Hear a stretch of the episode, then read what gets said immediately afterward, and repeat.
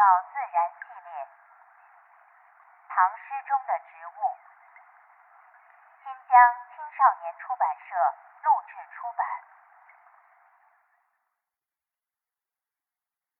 咏柳，碧玉妆成一树高，万桥垂下绿丝绦。不知细叶谁裁出？二月春风似剪刀。作者贺知章。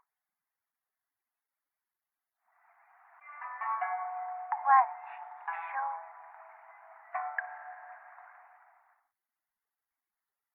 唐代诗人第一高寿者，知章也。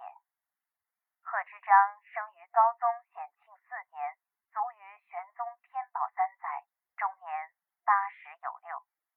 他的高寿得益于超凡的双商，也造就了自己无与伦比的朋友圈。《旧唐书》记载，知章性放旷，善谈笑，当达皆倾慕之。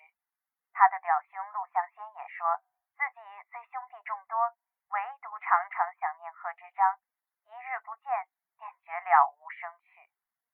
随便翻翻贺知章的朋友圈，一个个熟悉的名字如雷贯耳：陈子昂、王维、孟浩然、王昌龄、李白、杜甫、楚光熙、包容。除此之外，草圣张旭、颜真卿之父颜维真、画圣吴道子都与知章有交游。早春二月，长安城家家户户漏纸为砚，咸菜作花，装点刚刚萌芽的树木，期待春风早归。饱饮酣醉的贺知章骑在马上，摇摇晃晃穿市而行。醉眼迷蒙中，他瞥见一位系着绯色领巾的女子站在柳下，正指剪刻花。张不禁脱口而出：“不知细叶谁裁出？二月春风似剪刀。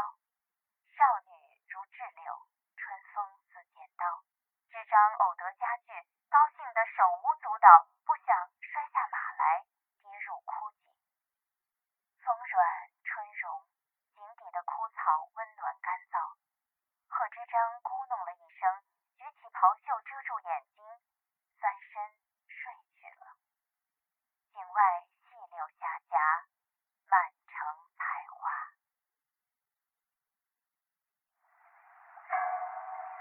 妙造自然。王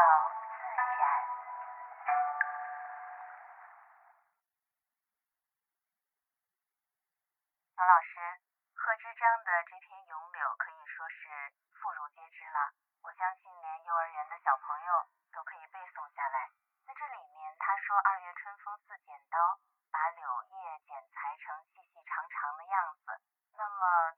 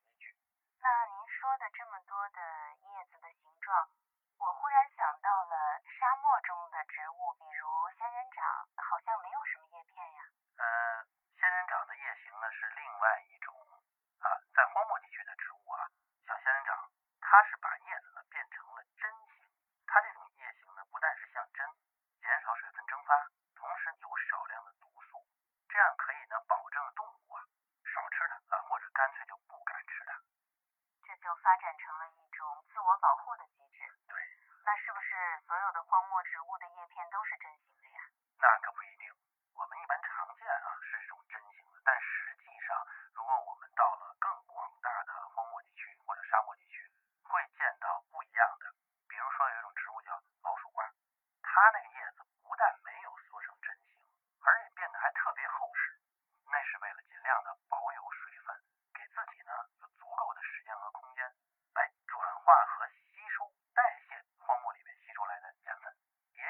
沙枣这样的呃荒漠植物，它那个叶片表面啊长着很多绒毛，这个绒毛呢可以增加光线的反射，也可以减少水分蒸发。哦，那我明白了。那叶形的变化实际上是植物在进化的过程中为了适应大自然而演化出来的？